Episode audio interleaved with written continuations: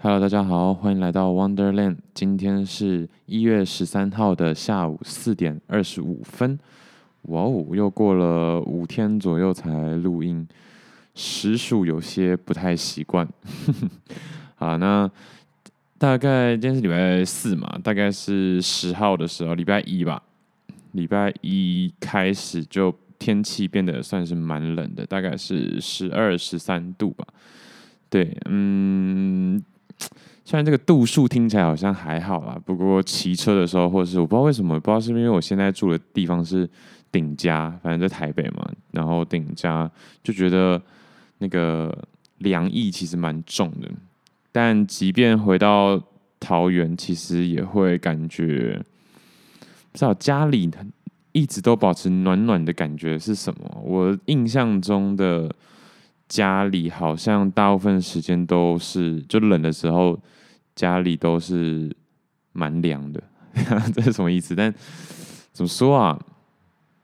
嗯、因为前一阵子有看一些就是室内装潢的东西，然后就想说，是不是因为地板都是瓷砖地的关系啦？嗯，然后当然有穿拖鞋还是有差，可是不知道就比较没有办法像就是住饭店的那种感觉。啊，也是有一点有一阵子喽。我想大家应该都一样，就是这几年，应该是一两年都已经没有办法，嗯，出国玩或者是简单的出门玩。而且现在出门玩也不太会住饭店，都是住 Airbnb，所以应该越来越少体会到所谓真的住饭店的感觉了吧？应该吧？我不知道，我自己这样刚刚这样一讲，仔细回想，哇，好，真的好像 N 百年没有住饭店了。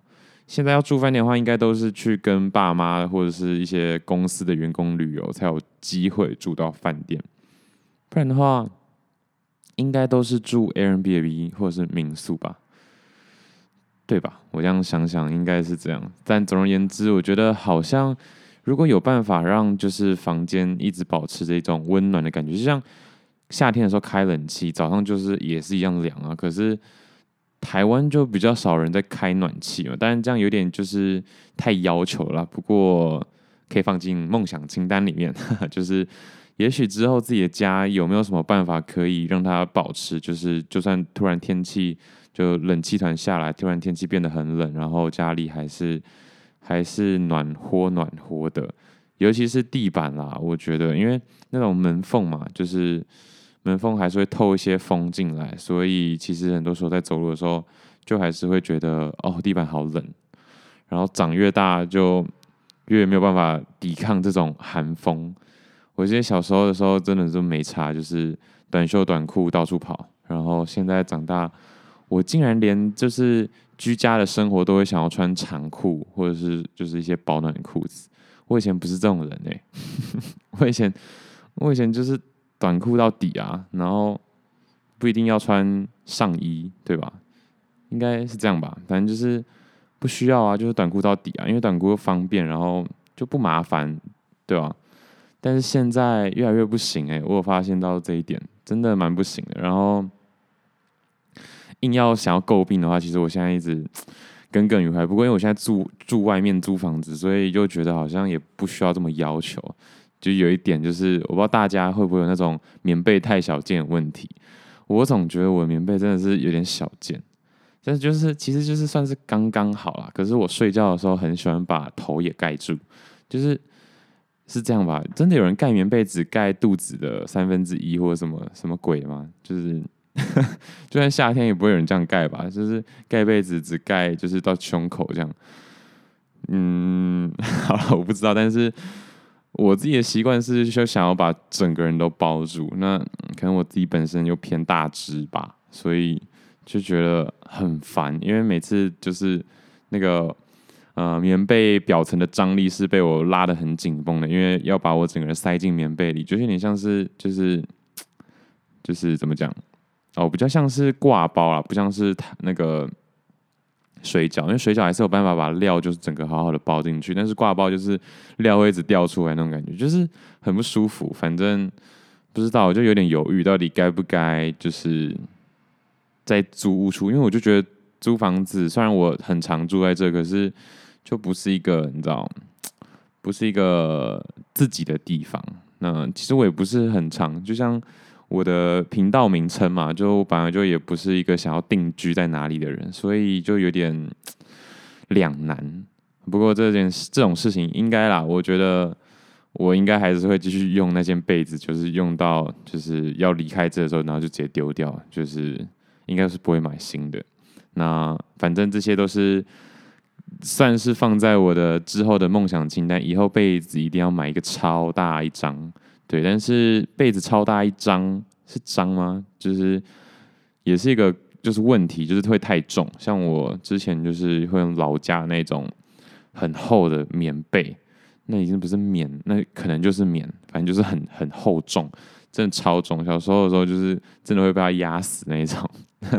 后来才知道说，就是一些羽绒被，就是它的好处在哪里？我想说，干嘛一定要羽绒？就是那空气有差吗？就是一般的被子也很暖啊。后来发现那个重量是真的差蛮多的。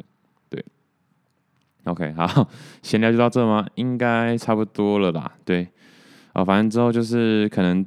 不知道哎、我不知道大家家里是怎么解决那个地板有点冰凉的问题，还是就索性不解决，就穿袜子，然后包得紧紧的在家。我是觉得在家得要包得紧紧的，这样真的是有点不舒服啊。万一去厕所，然后厕所又湿湿怎么办啊？不过蛮多人的厕所就是干湿要很分离那一种，对，应该好好的就是 在学习，在学习，对对吧？跟室友们一样一起分租，其实要做到完全的干湿分离，说实话是非常不容易。不过没差啊，对生活其实，嗯，要这么要求吗？好，要求一点的话，应该也是对自己好了。那总而言之，最近天气真的是突然骤降蛮多的，我感觉是对我真的老了，所以 就是骑车的时候都要戴手套。以前真的是不会，以前就是冻得发紫，然后很红很红很红，都觉得那是一种醒脑的作用。现在不行，现在觉得好像要保养，要对自己手好一点，那个皮肤有点支撑不了这种这种刺骨的寒风。难怪以前就是很容易，就是有一阵子的时候，那时候在呃那个就是很常去餐饮打工。那时候那那一阵子就是什么工都打，然后也没什么睡觉那一阵子，然后那时候的手就有一点就是富贵手的感觉，就很容易出汗，然后我擦很多护手霜或者是凡士林之类的东西都没有奏效。那我也不知道后面是怎么好的，有去看过一次医生啦，可是就看了那一次，然后之后就好多了。不过我有感觉就是可能从此之后就已经不是一个洗碗工的命了。那时候真的疯狂洗碗，就洗到就是。真的很富贵手，然后我也觉得没差，反正我的自愈能力应该是蛮强的。那之后就觉得，哎、好像要稍微注意一下，就是各个层面的保养这样。那那另外一件事情，最近就是事情刚都刚就是告一个段落。那这几天好像也是蛮废的。天哪，我现在又开始。现在突然想不起来前几天在干嘛，然后又开始觉得自己很废啊。那这两天就是把我的摩托车搞一搞，对，那也终于是搞完了。想说其实有一有好一阵子没有去好好骑它，所以可能对，可能下礼拜就尽量去骑。那昨天才把它搞好，所以昨天其实有训一下车，好久没有骑了，然后。今天是不是也应该做点这样的事情？不过这几天应该要做的事是洗车吧，它有点脏，好好冗的一个话题。好，但 anyway 就是这样。那今天的话，其实是预计要聊一下咖啡，就是呃，咖啡这个故事是在就是刚上大学的时候就想要找兴趣爱好嘛，所以呃，当时候就就真的不知道干嘛，就我平常我的假日在干嘛？那时候啦，可能高中刚毕业的时候的假日，真的不知道干嘛。那时候发呆能力还算蛮强的，但是到现在其实要我特别去发呆，就变得很不容易。我不知道大家是不是有这样的情况？诶，我觉得应该这应该是文明病了吧，就是变得没有办法发呆了。因为如果办法发呆的话，其实就是某种程度上的冥想，所以我觉得是一个好的让脑袋净空的感觉。但是现代人应该很难发呆了吧？基本上，我的回忆里啊，是，我我认真哦，就是小时候的时候看同学，或是我就就连我自己发呆是家常便饭。就是看小朋友的人很常，就是看着天空，或是看着远处，然后放空，然后不知道干嘛，就嘴巴张得很开，那就是在发呆。那就我现在来说的话，我现在看到的小朋友，或者是路人，或者是路上，我基本上是看不到有人在发呆的。以前是真的很多人在发呆。对，这样想起来好可怕哦！这才几年啊，十年左右，这个转变应该是超级大吧？现在真的人，现在的发呆就是划着手机发呆，那他有在做事情，那跟以前的那个发呆是不太一样的。对耶，现在真的在路上看不到发呆的人，你可能去找阿公阿嬷，可能还有机会啦。我现在说的是小朋友，就是平平都是国小生，以前真的是超多人在发呆，就是会叫来的，哦，你在干嘛？这种感觉。那 现在，现在我看到的小朋友好像比较少会发生这种情况。对啦，比较少，但就是可能都是快要快要，在没有手机的情况下，快要快要这样。好，那总而言之，就是我那时候就想说要找个兴趣爱好，就不知道为什么就选到了咖啡。我觉得是因为其实蛮多人，应该算是蛮多人吧，咖啡算是还蛮常见的一个兴趣爱好。但现在这个年代，我感觉比较多的兴趣爱好应该就是健身了吧，就是运动。以前不会，对，所以这真的是每个年代的一些。呃，历史特色吧，我我觉得应该是这样。那，嗯、其实，在就是你打兴趣爱好，我不知道现在 Google 会怎么回你。我现在就来找看一看。哎，可恶！因为他刚刚没有吃到我的兴趣爱好。好啊，我再打一下是什么好了。诶，没有人推荐呢。我看一下，都在解释兴趣爱好是什么？好吧，我可能 Google 错了，但我如果没有记错的话，其实啊、嗯，对嘛，就是音乐。诶，真的诶，音乐可能会是一个还蛮大的一个选项。不过那时候我下意识想到，或者是可能我那时候有查一些。资料吧，我不知道，但就是查出来之后，就是摄影跟咖啡，所以其实这两个算是我很早期的一个想说，哎，可以尝试看看的的路。但是摄影这件事情，其实我现我可能算是真的非常的不擅长，所以其实摄影一直有想要去试，可是对，就没有什么没有什么火花。那一直到现在，其实真的有尝试到的，其实也不多诶。对，跟咖啡比起来，其实咖啡也没有很多啦。但是我觉得咖啡这件事情，嗯，因为未来啦，可能会变得越来越需要它。对，这下来这是我要说的一个呃，等一下我会提起的一个问题。那会越来越需要它，我觉得是因为可能需要提神吧。但至少我现在可能也还不太需要啦。可是我说未来嘛，未来可能会需要，因为我想大部分的人应该是蛮多一个比例的人是用咖啡在做提神的一个动作。好，嗯，其实虽然我说我要说咖啡这件事情，可是因为我觉得就是路上或者是。这个真的是太太大众的一个算是领域了，所以大神真的很多，所以我感觉也没有办法科普些什么东西啦。因为硬要说的话，我觉得我其他就是像黑胶或耳机的话，可能就比较少人。嗯、黑胶更少人，耳机可能有一群就是喜欢听 ACG 的人，应该会更喜欢更喜欢。对，至少。好啦，我觉得可能我认识的人要要再更广一些，不然的话，其实我觉得真的有人在很很很讲究耳机这件事情的群体，在我的世界里真的不是非常多诶。嗯，那反正今天就是要讲咖啡嘛，那其实嗯、咖啡我到目前为止做的最大的一个努力。或者是说，真的有自己实际体验过的，其实就是从纯买咖啡豆开始，因为其实嗯，我自己感觉啦，就是很多人喝咖啡应该就是去 Seven 买，或者去路易莎去喝星巴克偶尔喝的那一种，或者是买那种咖啡粉三合一这样。那我不是说没有喝，我还很清楚，我小时候如果要去就是出去外面有住到房房子，不是住到嗯饭店的话，就一定会把那个咖啡粉泡来喝，因为其实蛮好喝的，但就是很甜啦。小时候觉得东西就是要全糖，但现在真的越来越不行了。偶尔还是可以啦，可是一想到那个可能对身体负担很大，我又觉得还是不要好了。但总而言之。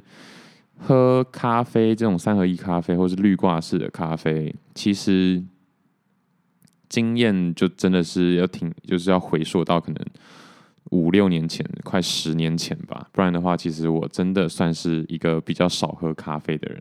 对，这就要说到就是为什么，虽然说想要分享，但是也不太 不太敢分享。我只能分享我自己亲身真的有做过的经验，但是真的没有办法讲太多，因为我就不是一个很常。喝东西的人，就是就先天上我就不具有这个优势，因为我不常喝，就连喝水我也不常喝。那喝水这个习惯是我这边也是建议大家，可能真可能真的要多喝水一点。嗯，因为我其实也是差不多三四年前的时候，嘴唇是很常处于一个裂开的状态，那个裂开是就是愈合不了裂开。就是因为真的太干了，然后真的裂开之后，我才开始狂喝水或者是涂护唇膏都没有用，所以之后我才一直提醒自己就是要多喝水。但喝这种这种事情真的对我来说非常难，因为我就是很不习惯喝东西，所以我连喝水都这么少喝了。我其实也不太常喝饮料。对，那那个比例来比率比例，就是我喝东西的时候到底是喝水还是喝饮料的这个比例，可能。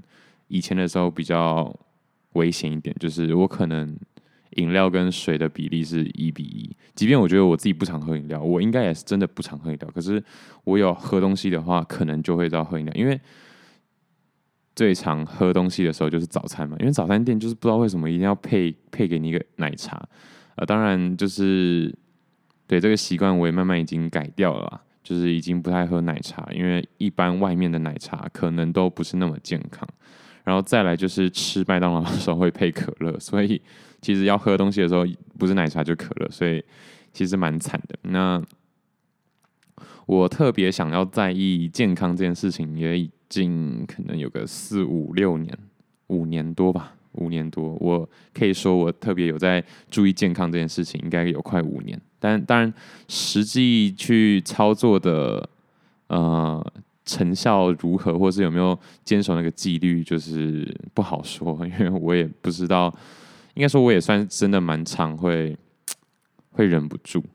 那现在这两三年，我可以说真的都忍住了，就是真的越来越少喝有的没的。就是如果要喝的话，可能就会喝比菲多或优酪乳吧，或牛奶这些东西。不然的话，就是喝水。像我最近不最近啦，也其实也是。也是保持一阵子，就是逼自己每天要喝三千 CC 的水，对。但是实际上我可能就是至少啦，至少应该还是有喝个一千五到两千，其实都还算不太够。但是我觉得算是一个还蛮大的进步，就至少知道要喝水。好，又跳掉了，对不对？所以再拉回来，就是这是我的先天上的不优势，所以我本来就很难说。呃，变成一个什么咖啡达人，或者说我的兴趣爱好是咖啡，太难了，因为我根本就对咖啡没有什么需求感，就是我也不需要提神，我也不想喝东西，对，所以呃，即便如此呢，我觉得还是咖啡还是有很多东西是可以值得大家去，就是嗯。去探究的，其实我觉得就跟小时候去到一些长辈的家，他们很喜欢泡茶是一样的。其实很多喜欢泡茶的人，或者喜欢呃去他家会泡茶的人，他们其实自己都不太喝茶，就是或者说他们可能就啊不行啦，那个晚上会睡不着，所以就是泡了一整个晚上，然后他自己完全没喝。这种人其实就是单纯喜欢泡茶而已。那我觉得我可能接下来 那个走向就会朝这个方向去去前进，就是。哦，没有啦，我就是也不太想喝，但我就喜欢泡咖啡。那其实咖啡真的有很多学问在里面，我不太清楚为什么要分这么细。那风味上是不是真的有差别呢？对，我还真的喝不太出来。不过我现在越来越能知道，就是咖啡就是酸到苦的那些，啊，为什么会是酸的？为什么会是苦的？然后低焙、中烘焙跟重烘焙的这些差距。呃，或者说喝出来，你喝那个风味可以，其实也可以大概猜出来它是可能是重烘焙还是是低烘焙、轻烘焙嘛，反正就是比较没有在烘焙之类的这些东西。那其实这些东西就是也不难啦，不过我希望就是可能在继续累积之后，然后我可以做一个比较通整性的分享。如果大家其实有有发现的话，其实我现在应该是我。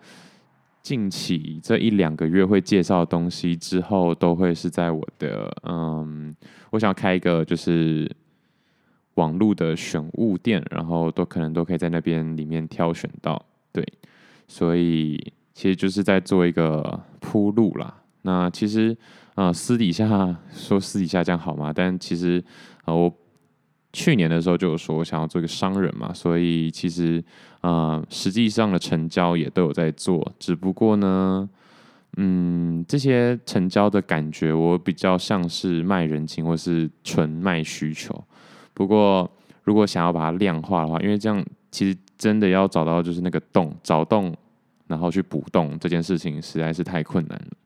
接下来应该是要让那些需求来找我。然后我可以好好去攻击，所以可能要多多的练习，就是怎么样去宣传啊，或者是制造这些内容。没错，所以这才会是今年的 Podcast。我会说，就是大部分会从我自己讲给自己爽，变成讲给大家爽。对，那讲给大家爽不爽这件事情，就会变得非常的现实，因为。我很容易跳嘛，然后也是希望大家可以就是给我一些啊真实的 回馈，对，因为毕竟这不容易。我在讲话的时候又看不到你们的表情，说不定早早就已经在打哈欠了。那那说到这边，就是为什么我讲到哪边我自己都忘记了啊？反正我就是自己比较少喝，然后嗯，但还是有做一些就是。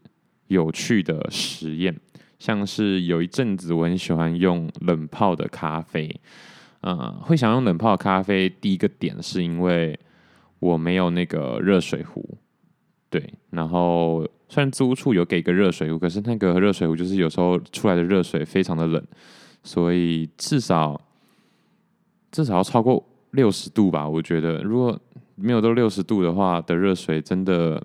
真的泡得出东西来吗？所以，所以我就很担心，所以也一直没有去买那个那种细口的热水壶。对，但是在桃园的家有，所以偶尔在桃园的家，我就会自己玩一下。玩什么呢？就是玩手冲，因为手冲真的蛮不能说它很麻烦，其实手冲也是蛮简单的。但是它是什么闷蒸啊，或者是怎么样去倒那个水啊，然后时间要怎么控制，你的位置要控制在哪边，其实。呃，网络上都就是细节会教很多啦。那我自己是还好的原因是，反正我也不挑食，不挑咖啡，所以其实就是泡出来，然后喝看看，然后看各个方法有什么不一样的地方。那我只能说，就是当时候如果大家没有人玩过手冲的人的话，你真的可以去，你就去查闷蒸这件事情，然后那个味道真的会有差。嗯，真的会有差，就是倒完水之后，就是让它冒个泡，或者是让它稍微浸泡一段时间之后，再继续继续冲水，是真的有差的。那这应该也就是我在手冲里面唯一有很强烈的感受的一件事吧。对啊，但拉回我刚刚原本应该说的冷泡，是因为就是就是热水，其实这件事情真的太麻烦了，真的太麻烦。所以我觉得冷泡还比较好，而且冷泡一次可以就是泡个一壶一大杯。对，那冷泡的缺点就是在冬天的时候，其实你不太想喝冷泡。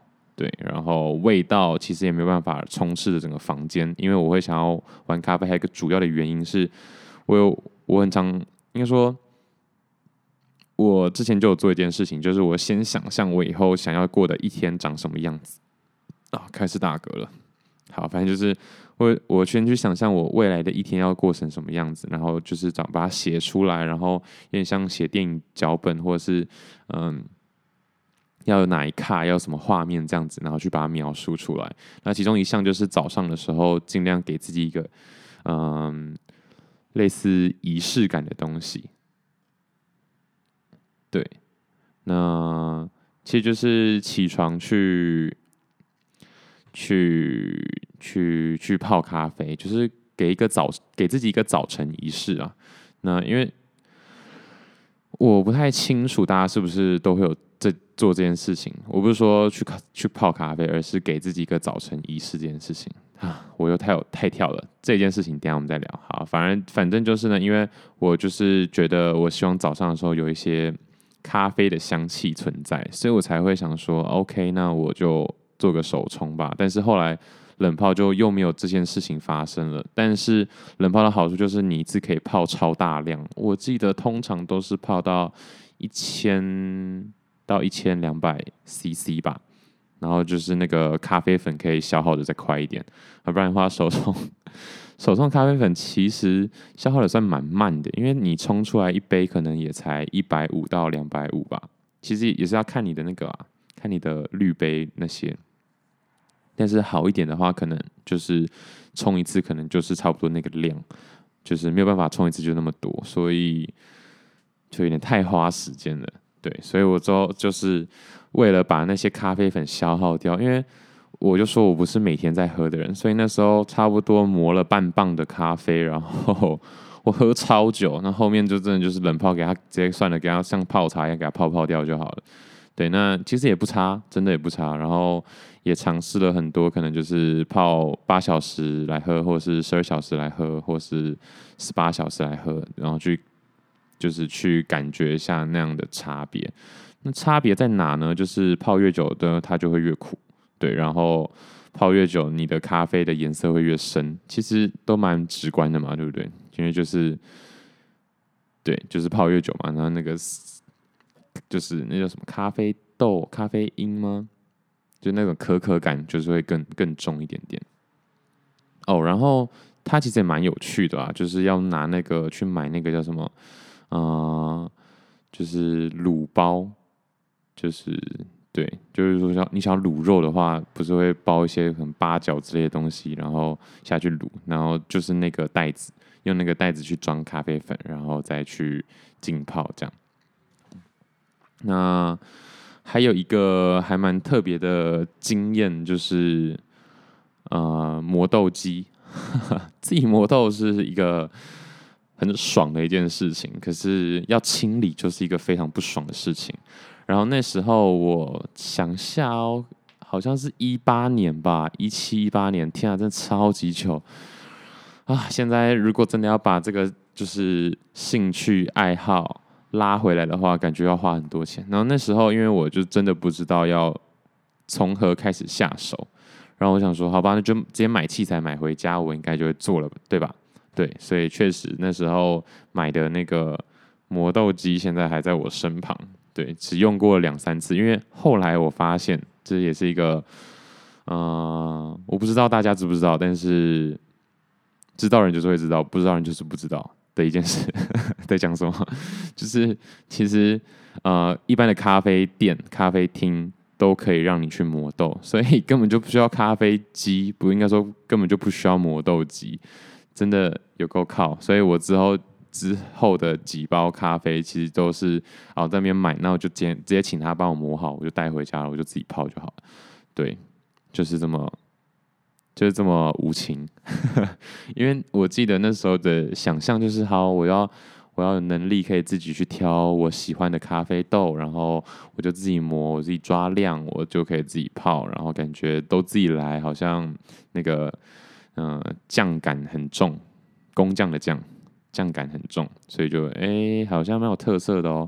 然后后来才发现，呃呃呃，对，太麻烦了。就是啊，他就帮我磨好了，我干嘛要自己自己又再去清那些磨豆机？清那个磨豆机真的是妖兽麻烦。然后磨一次豆，就是你还要转那个颗粒的大小，你要你要磨怎样的颗粒，其实也是可以自己去调整的。对，就是如果要玩到这么细的话，就是有要多细有多细这样。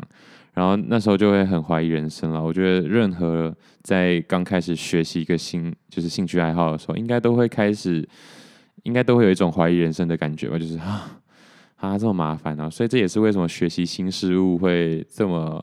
这么困难的一件事情吧，对吧？学任何运动也是一样嘛，就是你可能觉得我是不是不适合做这件事情？但是其实这就是乐趣啦。那其实要放弃也完全可以，可是坚持下来之后，真的会会觉得嗯，还蛮不一样的。所以我现在就是要重拾这个兴趣爱好，因为我想说再坚持一下，再看看，搞不好我真真的给我玩个五年、十年，说不定嘿。我就会达到另外一个 level 嘛，嗯，好，所以磨豆机提醒大家啊、非常的不需要，对，就是 其实基本上啦，如果真的想要开始玩的话，我还是蛮建议从手冲开始，虽然手冲也是蛮麻烦的，那种意式咖啡机或虹吸壶那些东西，呃，操作上就是你没有品到非常的细节的话，操作上也不是说特别难，只是。对，所以我才问嘛，就是我最后现在要跟大家聊的一个小小的东西，就是，嗯，大家在做任何事情之前有没有一种仪式感？这也是我最近在听 podcast 啊，忘记是哪一个频道、那个 channel 的哪个 channel，哪个哪个节目啦，在说就是，呃，像那个节目的主持人就说，他上班的时候就会有一个，应该说下班的时候会有一个仪式感，就是在下班的时候会弹一首那个月光。我记得是德布西的《月光》，对吧？我应该没有记错。虽然有点 gay bye，可是想想仔细想想，这种事情其实算是蛮好的，就是给你一个生活，或是给你做一件事情有一个记忆点。对，那就像 LeBron James 在上场前会撒那个、那个、那叫什么？那个是什么？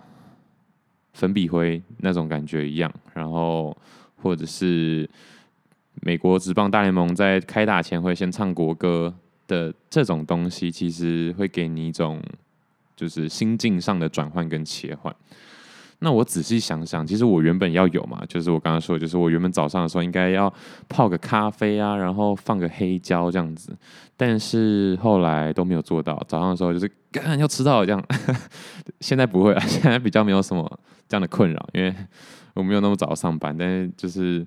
之前真的会还没什么时间去做这件事情，但我觉得都从小地方开始啊，嗯，可能像现在洗澡的时候就是不用开灯，嗯，这也很荒谬。不过我不知道是为什么最近那个灯好像浴室的灯好像越来越越来越明亮了，不知道是某位善心的人士还是蓝色小精灵帮我去做这档事，但是最近只要再多给给他个几次机会，他是有办法一直亮到就是。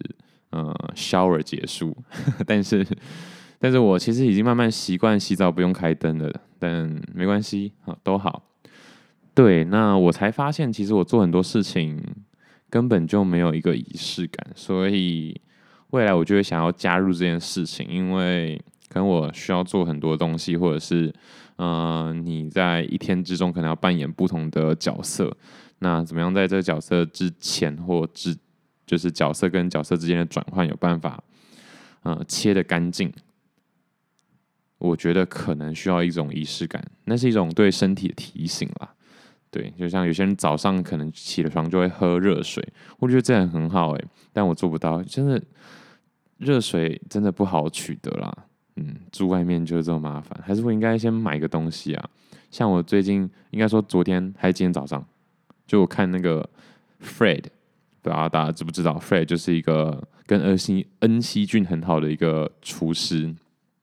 那总而言之，Fred 前前一阵子，你好好像是两年前的影片，还一年前的影片，就是在介绍那个飞利浦的气炸锅。好，虽然我没有我没有接到飞利浦气炸锅的业配，但还是讲一下。哎、欸，他这样煮出来真的好像很方便呢，就真的是东西放进去，然后东西就出来，调个温度，再调个时间，然后东西就好吃好吃的。端出来，就不用煎了，也不用明火，就觉得靠，那真的给他这样子烧一下，觉得气炸锅好像还蛮必要的。但我是没有那么容易被被推销成功了，所以应该还是不会买。但是，对，就是，嗯，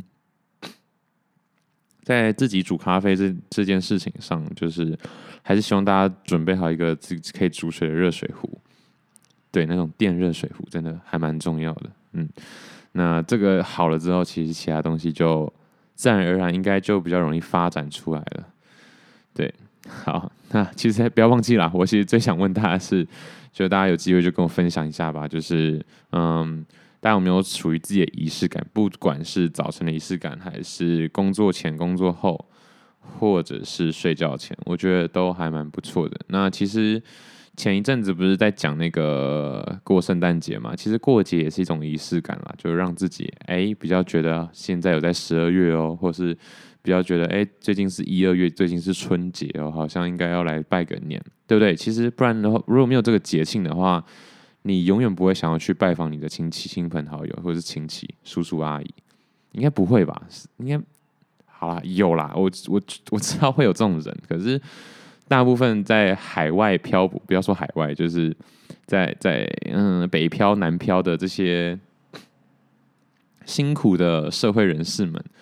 你有事没事会特别去找你的叔叔阿姨、姑姑、阿婆哦，直系的不能说，但像直系我就会每次就会去找，但是就是旁系的一些，你不会每次去找他们嘛，所以仪式感就是重要在这边。你看春节的时候，你就觉得，哎，好像有个时间可以去，对不对？去拜访一下。所以以前我也觉得仪式感就是很没必要，但某种程度来说，还是要看你的目的性是什么。那如果你真的想要完成那样的目的性，或者是你，就假设你真的不想要去见你的亲朋好友的话，那就没差了，那你就不需要春节，好，把春节从那个买到的年历里面、形式里面，把它从红色再重新涂成黑色。但今天干话好像蛮多的哦，今天状况蛮好的。啊，没有，那就是，嗯，就是这样。所以我觉得仪式感这件事情慢慢建立起来，我觉得对生活算是有一点帮助的。好，那今天想要放的歌其实是一月六号那一天，哇，整整一个礼拜了。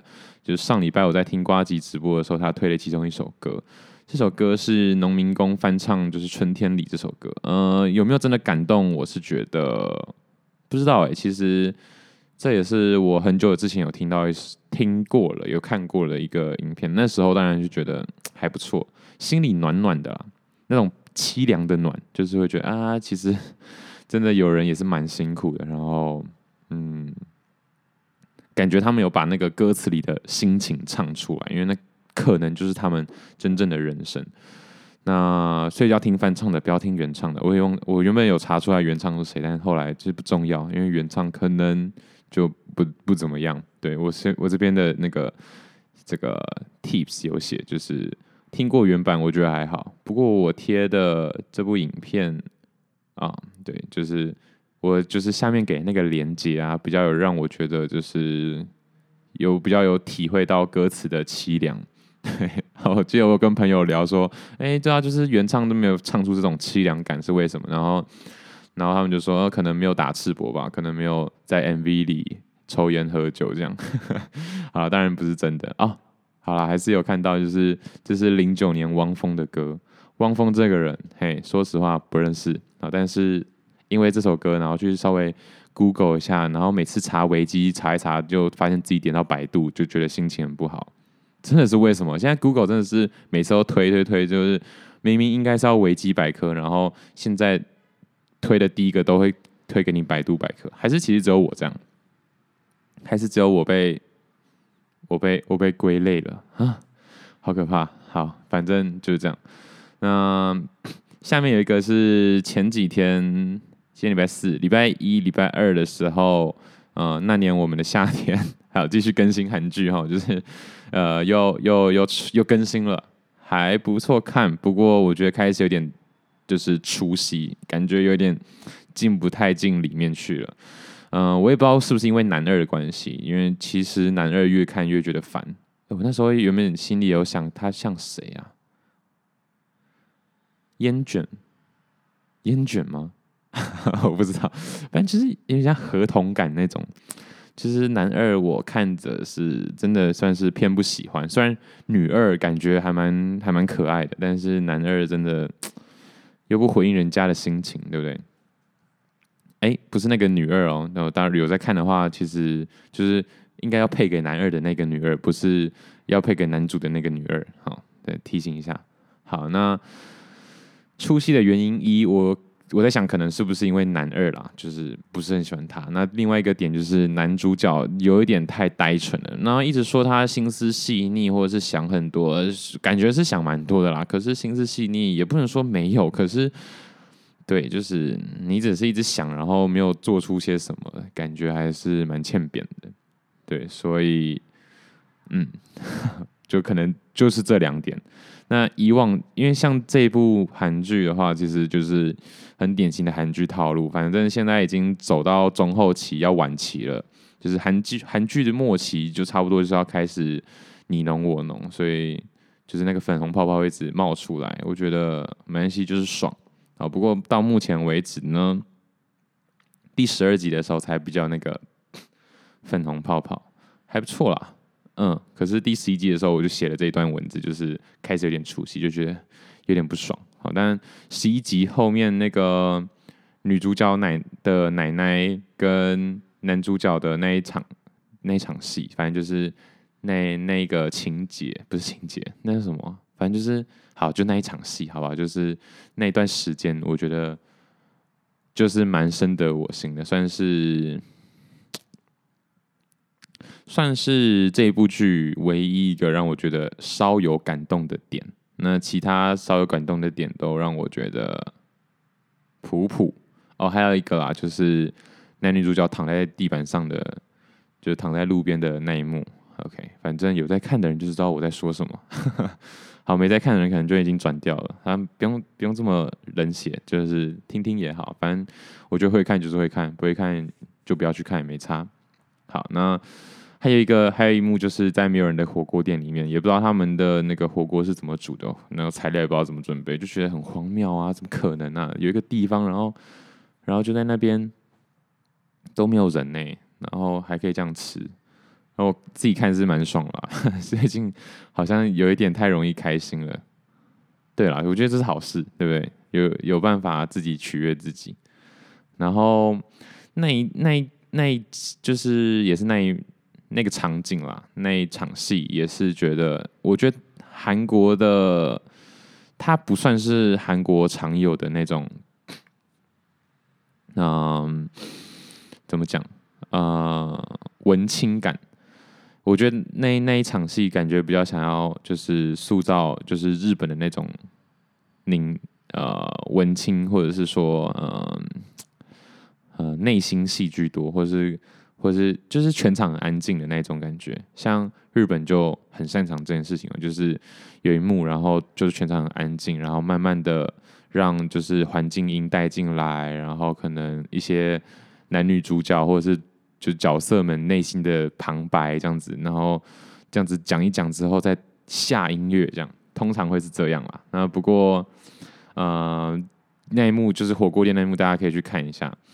他们我觉得有想要尝试走进这个点，因为以往哦，以往的韩剧是这样子啊，就是男女主角只有男主角戏之后，就是眼神对看，然后男主角一卡，然后马上转女主角这一卡，然后眼睛感觉好像有一些交流了，然后就开始音乐下，就是很重的那个音乐下。我刚才想到的是那个 You Are My Destiny，不知道大家知不知道？反正就是很多韩剧的套路都是这样，但。哦，但是这一部哈不一样，那音乐就是不下，然后一直在那边交替的换，一直交替的换，所以我就觉得 有点转太多卡了。我不知道他是不是想要用这种这样子，就是一直嗯、一直就是频繁的转换，让大家感觉到其实他们心里还是就是很忐忑，然后很犹豫，到底该不该就是跟对方怎么样，就是。嗯，说明自己的心情啊，或者是把内心话讲出来，这样可能吧。但是他又不下音乐，到底想干嘛？对不对？然后，所以我就觉得很可惜，没有日剧那种寂寥感。真的觉得日本的就是这种无声的 part 还是做的比较好，害我现在很想要看那个《送行者》，我不知道大家有没有记得。好，我今天晚上就来看《送行者》好了。